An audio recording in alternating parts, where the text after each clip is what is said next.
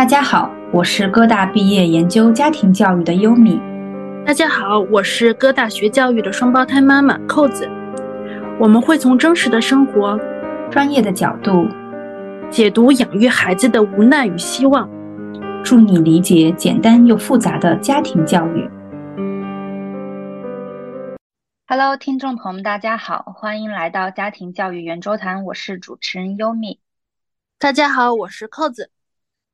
嗯，我们今天的主题我觉得会是一期比较轻松一点，然后也是，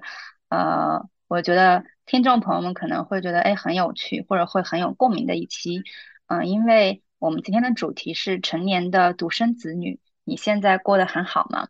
嗯，我们今天邀请到了两位嘉宾，嗯，一位是九零后的独生子，来自江苏；一位是九五后的独生女，来自浙江。嗯，然后又夹着。嗯，扣子他也是，呃，江苏，嗯，就是江苏的，然后他也是网传的江浙沪独生女。对对，就是我们今天凑齐了，就之前就是网上特别火的那一个，呃，好像热搜吧，就是说江浙沪的独生女或者是独生子是一个啊什么样子的一个生活状态。那可能就是我会稍微不太一样，就是但是也是一个不一样的视角，就是我呃既不是江浙沪，但是是呃那个。嗯，二胎的一个家庭，对，就是多孩的一个家庭。既不是江浙沪，也不是独生女。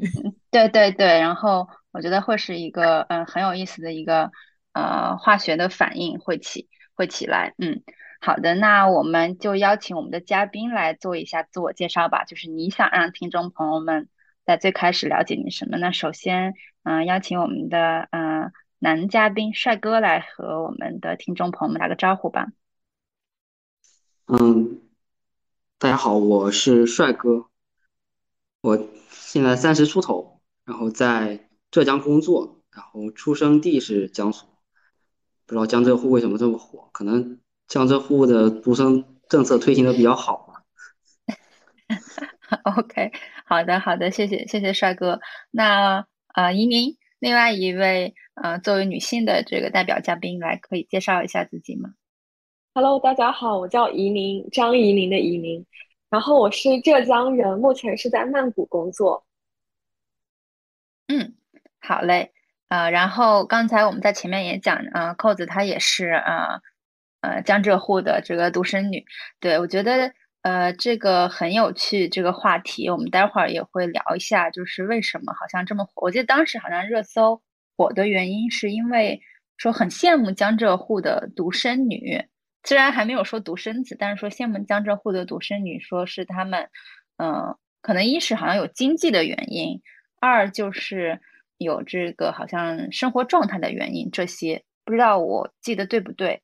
嗯，有没有其他的？呃，大家可以来补充一下，就为什么网上面关于江浙沪的独生女这么的火？我之前有在小红书上面看到一个账号，然后，呃，视频中出现了。经常出现的那个人是一位，嗯，他他代表的形象是江浙沪这边的爸爸的形象，然后他有一个女儿，然后经常视频的内容是他作为江浙沪的爸爸是如何对待女儿的，然后以及非江浙沪地区的爸爸是怎么对待女儿的，然后这样一对比就会感觉江浙沪的爸爸好像特别宠女儿一样。我看到的版本是妈妈，是这是我们平时刷的东西有关系吗？然后这是妈妈就是对就是独生女的一个要求吧，对自己家独生女孩的要求呀，其实也不要太努力啦，最后我们学习学的那个成不成都不要紧呀，反正家里没有什么东西可以继承啊，这幸福开心是最重要的啦。然后大概就是这种口气，然后呃，这是我留下的一个印象。嗯嗯嗯。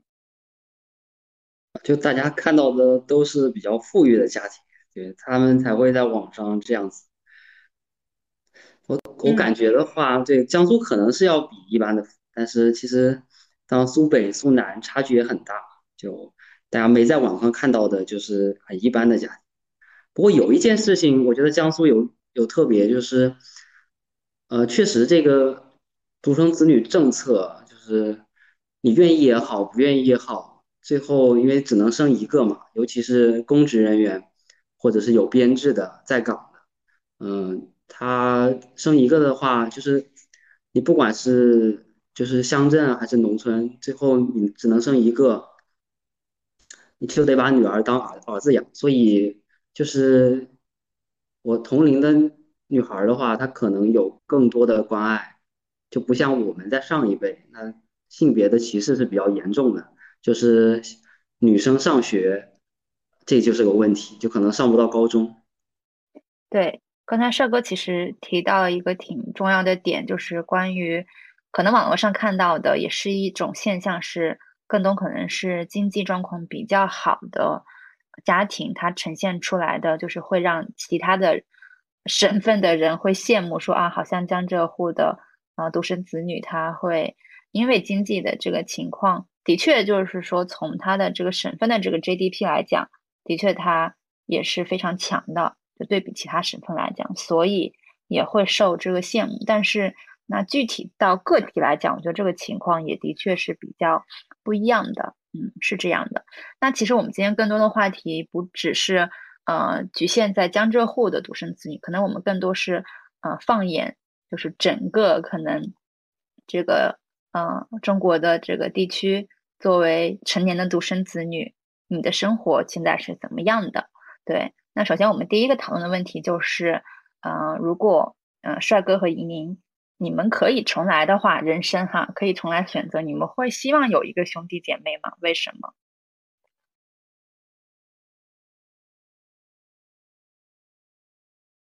对这个事情，我觉得是分阶段的，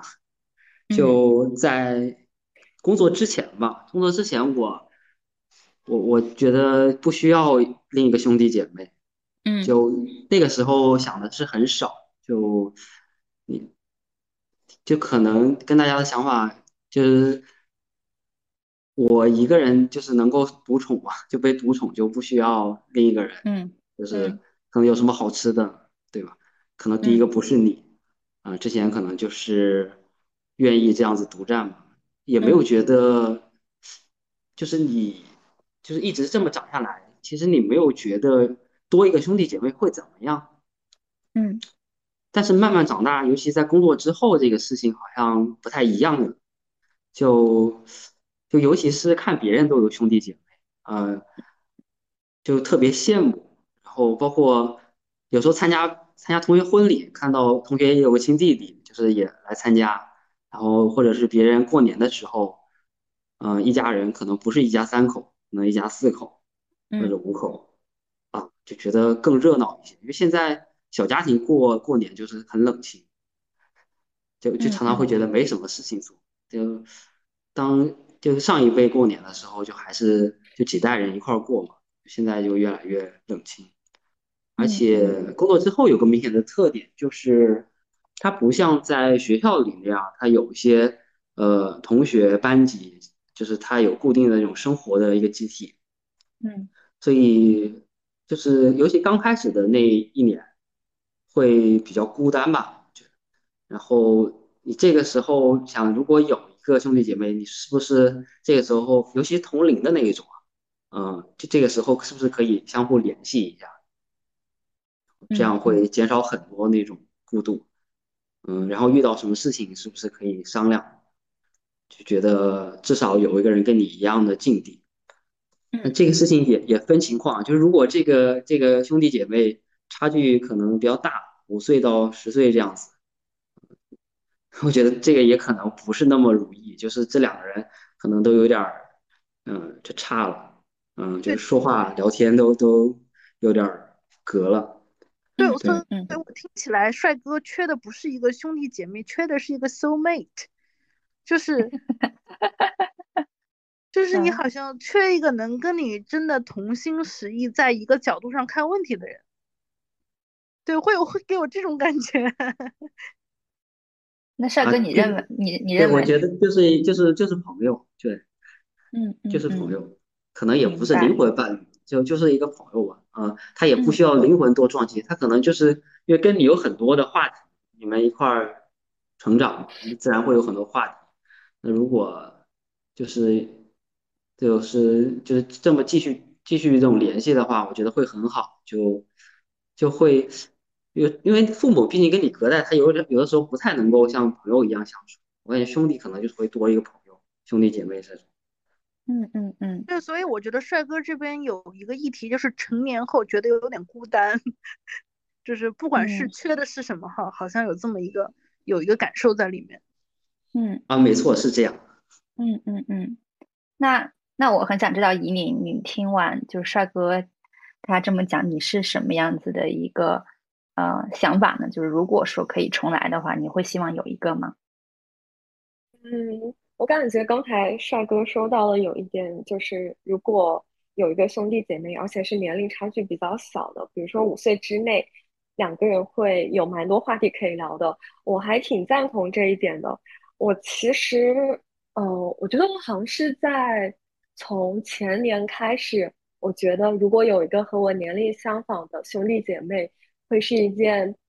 特别好的事情，是因为，呃，那个时候我身边。的朋友，他是有年龄相仿的兄弟姐妹的，然后他们之间是无话不聊的那种关系，所以我觉得如果我也有一个这样子的兄弟姐妹的话，我觉得会在我最需要帮助，就是我需要找人去一起帮我出出主意，辩证的去看待一些问题的时候，会是很有帮助的。但是，嗯，我觉得这一点倒并不是说。我觉得孤单什么的，从我的角度的话，我是觉得，因为兄弟姐妹是有血缘关系的，然后我们通常就会说血浓于水嘛。我觉得好像，嗯，有血缘关系绑定的话，和朋友比起来，我觉得兄弟姐妹好像更能够去依赖，因为一家人嘛，就是觉得经常是要互相扶持、互相依靠的，所以也，嗯，不是说。朋友不值得被依赖，只是我觉得比起依赖朋友，好像依赖家人会让我觉得更无所顾忌一点，因为大家都是一家人。嗯嗯嗯。然后，嗯，对。然后另一点的话，我现在觉得，因为也开始工作了，然后也会想到以后父母养老的事情。然后想到这，想到父母养老的时候，我就会觉得，如果有个兄弟姐妹的话，嗯，就是。自己的压力会小一点，嗯，就是尤其是需要在做一些重大决定的时候，或者说，呃，有的时候因为自己如果在外外地工作没有办法及时回到家的话，另一个另另一个小孩可以陪在父母身边，这样对父母来说也是一件特别好的事情。嗯嗯，我我回应一下依宁，就是我我觉得。这是我长到现在，作为一个三十多岁，三我也是三十出头的九零后啊，三十出头的九零后，一个已婚已孕有两个孩子的人，我从这个角度来看，我的人生在过往的三十年中，我只有两个主意让我觉得好像我需要一个兄弟姐妹，一个是我刚刚二十多岁，我离开家去去北京上学的时候，然后我那个时候就有点担心，我不是有我在几千播客聊过，有几次就。和那个死神擦肩而过的经历嘛，所以我当时就会想，就是，就是你会有点担心，我万一出了意外，我作为一个独生女，我如果死了，出现意外了，那我的父母就会变成老年的失独，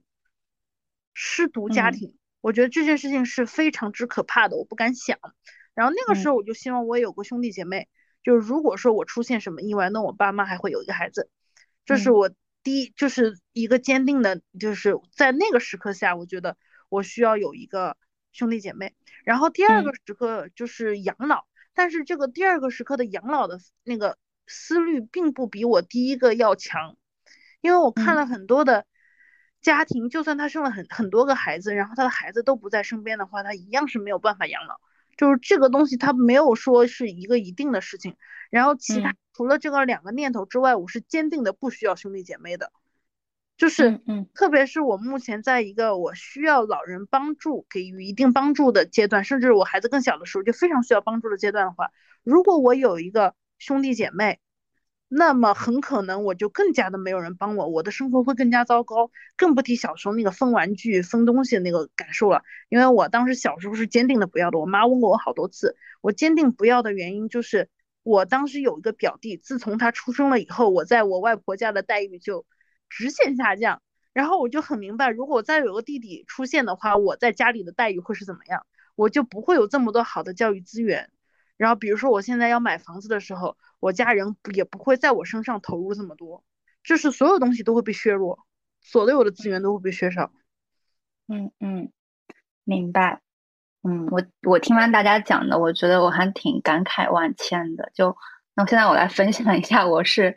就有一个姐姐，我们的生活是什么样的？对我是有一个比我大五岁的姐姐，然后我觉得非常感恩的是，到目前为止我们俩感情很好，就是像帅哥所讲的，就又像朋友，又像姐妹，她又有时候像我的母亲一样。对，然后。我我记得我当时我妈妈给我讲过，就当当时她为什么决定要我的，就是她说，因为她有她有她她有一个姐姐，然后她姐姐有两个孩子，然后有一次他们好像是出去玩，然后好像就吵起来了。虽然平时都很好，都是兄弟姐妹，也是表兄弟姐妹，然后但是在那一刻，他们就是就是姐弟俩坚决的站在了一起，然后我姐就站在了对面，就是二 v 一嘛，对吧？然后我妈就说。天哪，不行，得生一个，就是就是说，就瞬间感觉我姐变成了弱势，就是呃，再怎么亲，就是好像到了那种非常就是坚决的时刻，会划分这种阵营。然后我妈就是那种念头，后来就有了我，然后就生下来。然后，但其实我也见过，就是因为我身边都是二胎的比较多，其实我身边独生子女的会很少，就可能我们是北方那边就会生的，好像就会比较多，对。然后很多都是在交罚款，就那个那个年代，虽然不让生，但是大家生了，反正就是交罚款嘛。然后，嗯，就是很多的这个都是有两个孩子的，嗯，然后我我们也看过有不是相处关系那么好的，就比如说有那种双胞胎姐妹，但是长大了都嗯不相往来，或者是差一岁的这种姐弟，也是关系特别不好的，但是非常有幸，我觉得也是。其实是和家庭环境相关，就是，嗯，比如说，哎，我父母他们的兄弟姐妹都是四个、五个这种，就都关系很好。然后我们会去学习，就是会学习，就比如说，哎，他们兄弟姐妹关系这么好。然后比如说我们过年的时候最热闹的时候，应该一个家里面能坐下，就是可能三十个人吧。然后就是都回来了，然后就比如说在姥姥姥爷家。然后每个家里面至少有两三个孩子，然后然后本身我姥姥姥爷有四五个孩子，然后这样加起来就会很热闹，就是整个童年应该也是我觉得最幸福的童年，对。然后我觉得长大后，刚才大家讲到就是比如说养老，嗯，或者是这个问题，嗯，我觉得其实嗯有一个故事可以给大家分享，就是嗯可能就是几年前吧，我妈妈就是做手术。嗯，然后当时我也正好是在国内，然后我姐姐虽然是在国外，但是也非常凑巧的，她那段时间回来国内。嗯，那我妈妈做手术那段时间，就是我们两个人，嗯，就是来回跑上跑下吧。然后再就是做完手术之后，我记得有一天，嗯，就是我在做饭，然后我姐姐她就是在照顾我妈妈，嗯，就是这个起居啊什么的。然后那我做完饭，她洗碗。然后我再去照顾我妈妈，然后可能做手术当天就是，嗯，她她可能是先做饭，然后我去开车去接我妈妈，就是就是互相就是有一个嗯帮忙的这种感觉，然后然后晚上我们俩是在一块儿，就是就对彼此说，就是特别感谢有有对方，就是如果说只有一个的话，嗯，其实就是心理负担压力是首位，还有就是在所有的这些事情上可能。虽然是他比较琐碎，但是如果真的有一个呃贴心的人去帮忙，的确会不一样。对，然后虽然不可能说我们每天都会在一块儿，就他现在也有自己的生活，就是结婚了嘛，然后我也有自己的生活，嗯，但是我觉得就是也是一种非常深的一种缘分。我觉得这种姐妹之间的，或者就兄弟姐妹之间的缘分，可能也是很早就是修下来的吧。所以我会很庆幸我有一个嗯这样子姐姐，我觉得我更多感受到的，嗯，就是从来没有感受到她跟我去争夺什么资源或者怎么样，更多的是分享，就是比如说我们家有什么，我都会想着要给她一份，然后她有什么也是会想着给我一份，嗯，对，就虽然可能也没有那么多少，多少的这个东西吧。我觉得，嗯，我们会互相去想着对方，就是是从小我觉得就是这个样子的，嗯，当然也会有，嗯，小时候也会有一些争吵和打闹，就是有那么一瞬间，就是啊，想把他就是打倒的那种感觉，但是基本我们也是，嗯，当天就会和好，对。就大概会是一个这样子的一个心情，不知道大家听完就是我的这边的故事是什么样的一个感受和想法？嗯，就是这个让我想到了我小时候，我妈问我你想要个弟弟妹妹吗？我跟我妈说我想要一个哥哥，或者我想要一个妹妹。嗯，就是你就是能听出其中那个差异吗？就是我是坚决的不想要一个弟弟的。嗯嗯嗯。就是就是因为就自己在外婆家的经历，就是很让我明白，如果我作为一个长女，然后后面有个弟弟和后面有个妹妹，那我的待遇会完全不一样，这一点是很清楚的。嗯，是的。但是我想要个哥哥，这当然是不可能的。嗯，我感觉我身边有很多人，尤其是独生子女的时候，问到他们，如果你可以有个兄弟姐妹，你想要？哥哥还是姐姐还是妹妹还是弟弟？然后很多很多女生她们说的都是想要一个哥哥，然后我刚好是相反的。我如果可以选的话，我会想要有个姐姐，或者说有一个弟弟。姐姐的话是因为我觉得优米刚才说她跟她姐姐的相处模式，我觉得就是我理想中姐妹之间比较理想理想的相处模式。因为我身边也有这样的朋友，嗯，姐妹两个好像就差两三岁吧。他们相处起来特别好，经常经常一起出去玩，然后有事情的时候也会找对方一起商量，出出主意什么的。然后我想要有个弟弟的话，我是觉得好像弟弟都会比较 听姐姐的话，因为我有一个跟我年龄相仿的表弟，我们关系很好，然后我就觉得他还挺听我的话的，就是不会经常跟我吵架什么。虽然我们小时候也打架，但是。就整体关系还是特别好。我我我当时当时我和我弟就是我就是在那段关系里面，在那个家庭里面，感觉自己受委屈的原因是，就是只要他哭，好像都是我的问题。然后我然后我外婆就经常说大不欺小，然后我就觉得我没有欺负他，他自己爱哭啊。然后就自从他出生之后，我就觉得他们拉偏架，明明是他的问题来找我。然后我就很不开心，然后后来我就想到，既然他说大不欺小，那我就说好男不跟女斗。然后他我就一直这么回复他，后来就和我外公外婆越来越疏远了。就是我能感觉到那个不公平在，就是如果说家长在处理的过程，就回到优米说，家庭本来他处理关系的时候是游刃有余的，他是会和谐相处家庭的话，那可能会好一些。但是确实在那种环境下，你不敢抱太大的奢望。嗯嗯嗯，是的，这个非常，我觉得就根据个人的这个体验经验来讲，真的还是差异还是蛮大的。对，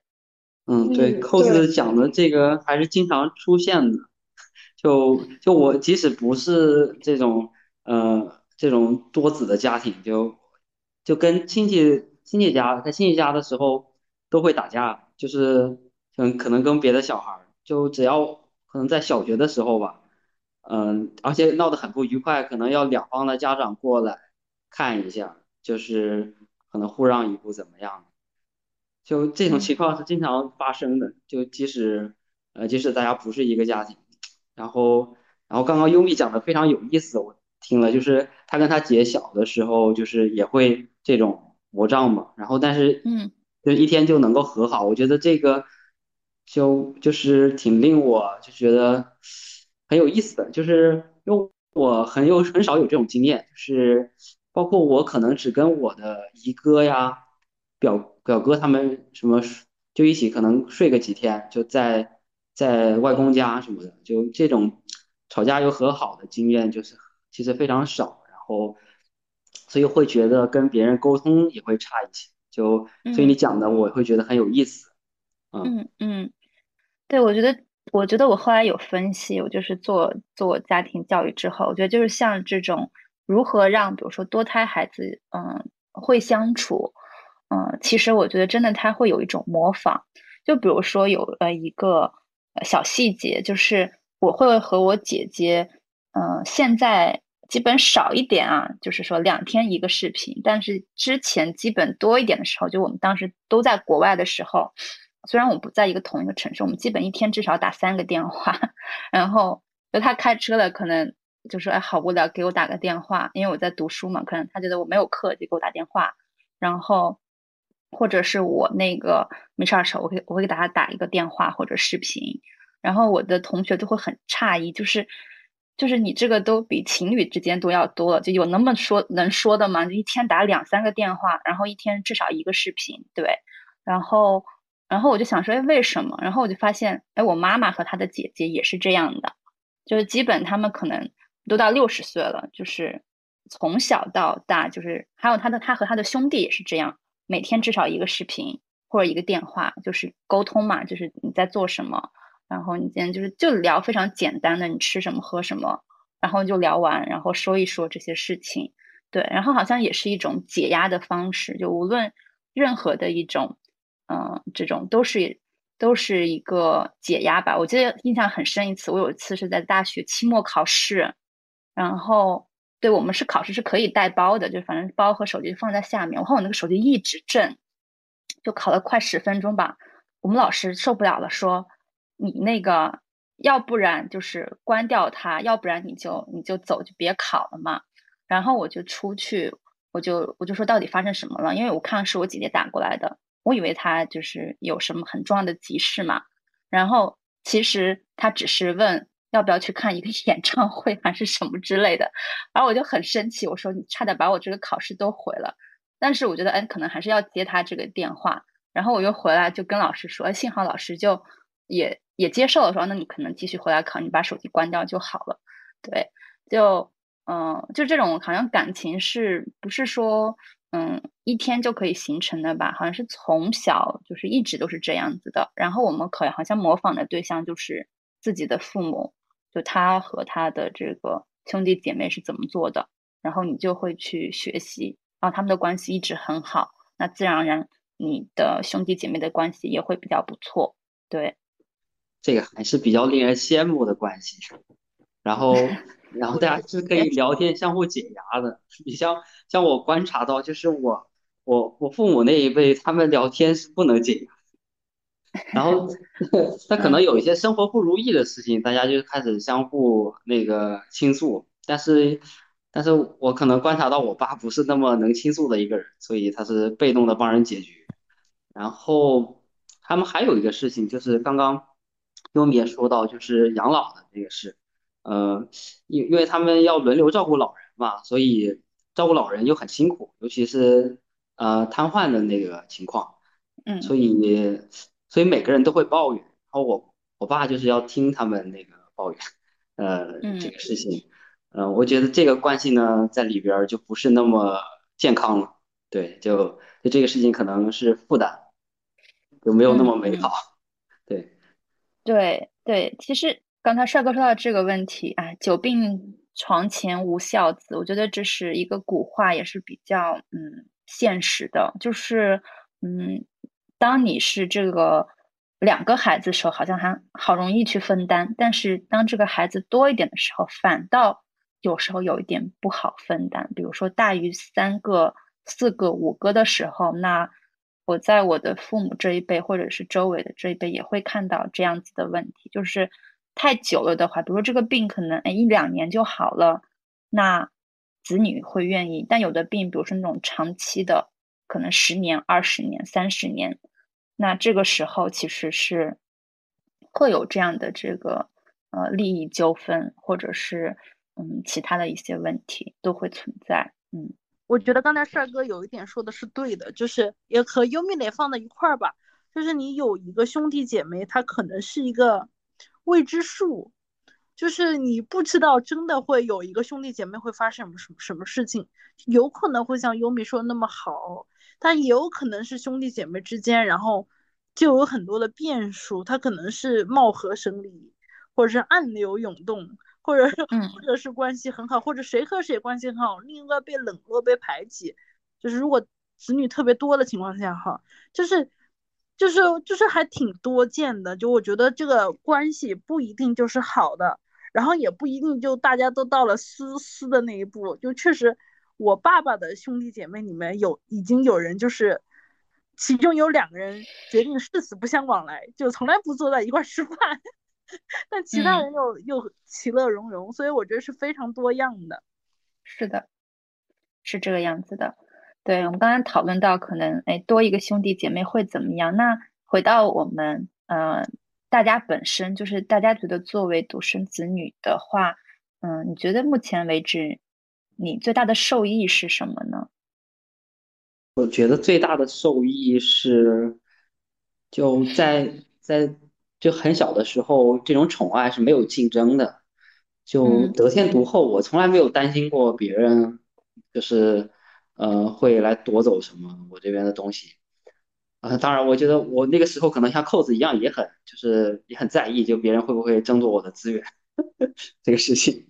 呃，包括好像可能会眼红那个，就是如果我妈夹菜给我表妹吃的话，我可能也会眼红。呃，就是可能独占的欲望非常强，但是你同时想想，好像安全感也还挺足的，就是因为确实也没有别的人跟你竞争，然后父母的话都会关注你，就是你是不是生病啦，是不是呃受凉了这些的，就就会觉得就没有什么不踏实的时候，这是我的感觉。那移民呢？嗯，我感觉首先第一点的话是父母的爱都在我的身上，然后第二点的话，我觉得是也是在我慢慢长大的过程中，我才会有这样的想法的。就是我感觉，因为家里只有一个小孩的话，我花父母钱的时候，就心里会少一些心理负担。因为就首先一方面的话是希望自己可以快点经济独立。然后另一方面的话是，会想到，呃，如果说家里还有另外一个小孩的话，那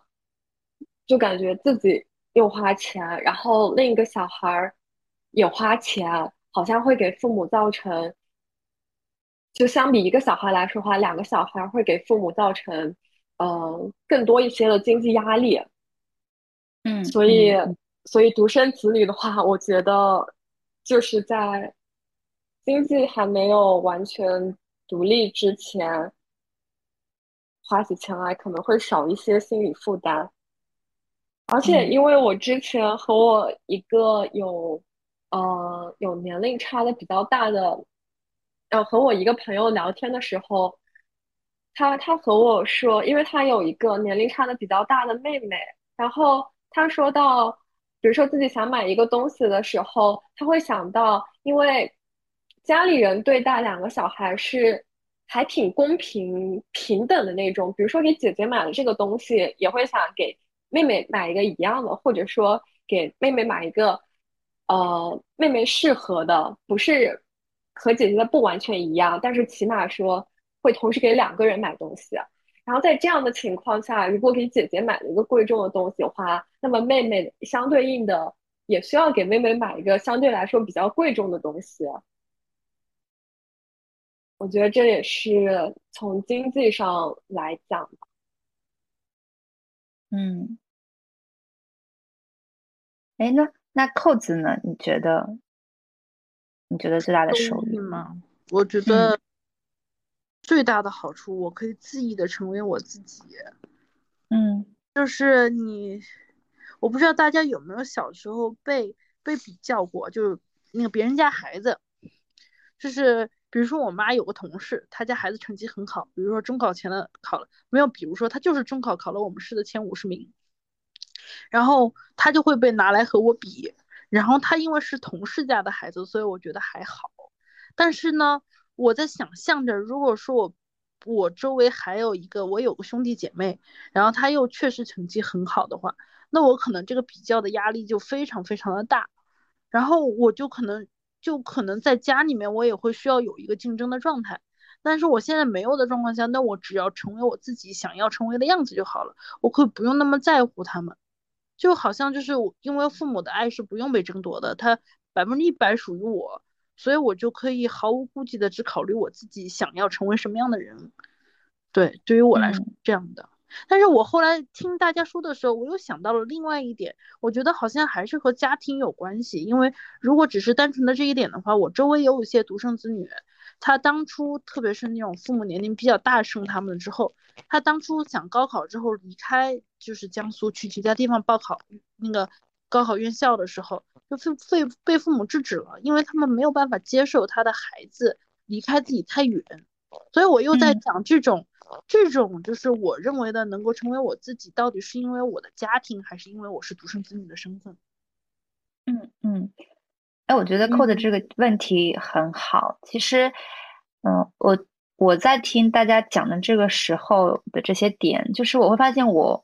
比如说我亲戚家他也有两个孩子，嗯，但是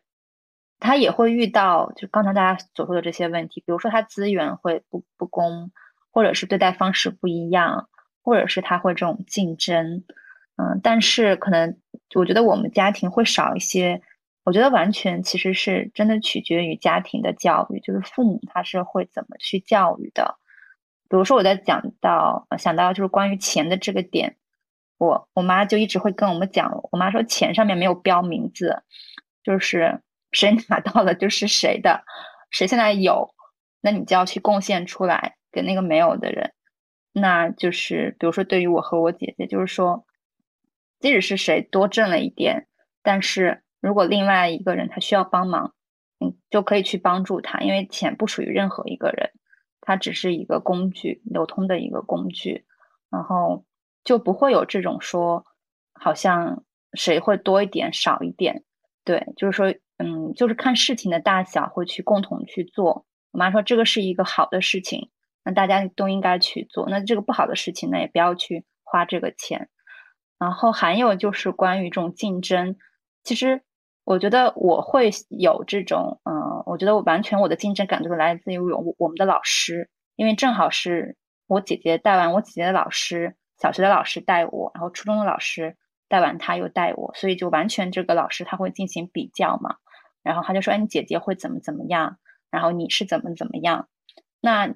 你肯定有时会听上去可能心里不是很舒服的点，比如说这个老师可能他更喜欢我姐姐而不是喜欢我，那我回来的时候就会跟我妈妈讲嘛，然后我妈妈就会讲，那人就是不一样的呀，那你在那个方面就嗯是更好的呀，然后你姐在这个方面就是好的呀，你要认同她，所以我觉得这种嗯其实出现的问题怎么去解决，其实是还蛮取决于就是这个家长，而且父母之间的。呃，这个沟通和交流对于这个孩子也很重要，因为比如说，正好这个孩子，嗯，某一方是可能爸爸会喜欢某一个孩子更多一点，然后妈妈会喜欢某一个孩子多一点，这个是真的，就是在多孩家庭，就是父母他对孩子的喜爱也会不一样的偏向，对，那这个时候怎么样去平衡这种喜爱，也也还是挺费神的吧，就很。很需要家长去进行一个一致的一个教育，因为稍有不不慎，可能这两个孩子就会埋下了一些种子，就会觉得说，嗯，我的姐姐或者我的弟弟或者我的哥哥，他跟我是一种好像敌对的一种，嗯，就是阵脚，而不是说是统一的，嗯。嗯，对，优米讲这个让我想起来，我最近在看那个《傲慢与偏见》，就。班纳特先生有四个还是五个女儿，然后他们一家子聊天的时候，对，但是我发现他也不是特别注意，他好像中间就说了一个特别喜欢谁，然后别人都不如他，然后然后我觉得这个东西可能就很自然吗？我我不太清楚，就这种多胎的家庭这样，嗯，是不是很自然的，就是很表露出来了？我我觉得可以从另外一个角度看啊，就虽然我们发现可能是这样，也可能是那样，不一定是独生子女或者是有兄弟姐妹带来的，但我觉得有一件听起来好像是蛮确定的，就好像养育多胎的孩子比养育独生子女是要难的，对于父母来说。嗯嗯，对，我觉得是的，他要思考的这个还挺多，因为每个孩子都不一样，他就是共通性其实。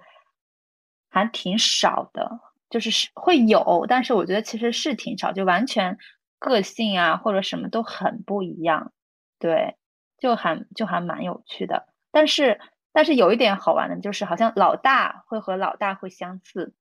比如说，嗯，我妈妈就会说，你看，嗯，家里面就是，比如说老大她是女孩儿，或者是。他亲戚就是他的兄弟姐妹，他的老大是男孩，或者是那外那个兄弟姐妹的老大是男孩女孩，这三个他会有一些共通性，会特别的会相似，但是老二又会有老二的相似之处，对，然后然后反倒是一个家的老大和老二，他的相似之处其实并没有那么的多，嗯，刚才说到就是家长养育多胎。多个多个小朋友和养育一个小朋友，可能养育多个小朋友更有挑战性的时候，我就突然想到我在小红书上关注的一个博主，我不知道你们有没有看过他的嗯账号名字叫做应该是叫做天天的幸福生活。那他们家老大是女儿，然后第二个是儿子，然后在儿子出生之前，爸爸跟妈妈就商量好，就是还是要让老大去拥有。嗯，足够多的安全感，所以他们就嗯很注意老大的想法，包括在包括老二出生的时候带老爸爸带老大去病嗯去医院看老二的时候，爸爸妈妈也提前在房间里面贴满了所有老大的照片，就是很明确、很直接、很清晰的表达给老大，就算弟弟出生了，但是爸爸妈妈还是特别爱你的。然后他们也把给老二取名字的这样一个取名权，重要的取名权交给了老大，就由姐姐来给弟弟取名字，弟弟叫做什么？我都觉得这是一种处，就是家长处理的很好。然后我觉得，如果说，呃，有家庭想要生二胎的话，我觉得这个问题就是得提前想好，之后二胎出来了要怎么对待这两个小朋友。我有时候想到这个问题的时候，我就会在想，因为人有时候真的就会说，我更喜欢这个小朋友一点，或我更喜欢那个小朋友一点。但是如果说真的等到自己到了那个处境，就自己有两个小孩儿，对这个小孩儿就是在情感上更多的偏爱，但是又要抑制住自己的偏爱的话，我觉得好像还挺难的。对，哎，是，大家有没有发现，我们好像聊到现在，更多怎么在聊多胎的这个这个生活，好像就从独生子女，就是跨越到了这个多胎的一个生活的讨论。对，感觉这个是很陌生的经验，然后觉得，因为人多了之后，他这种聊天啊、生活啊，嗯，可能性很多样性也多，就。很难不让，就是像我们这种，就从小长大一个人，就很难就不去，就是好奇或者是觉得有趣。嗯嗯嗯。上期的内容就到这里结束了。如果你喜欢的话，记得订阅我们，下周三不见不散。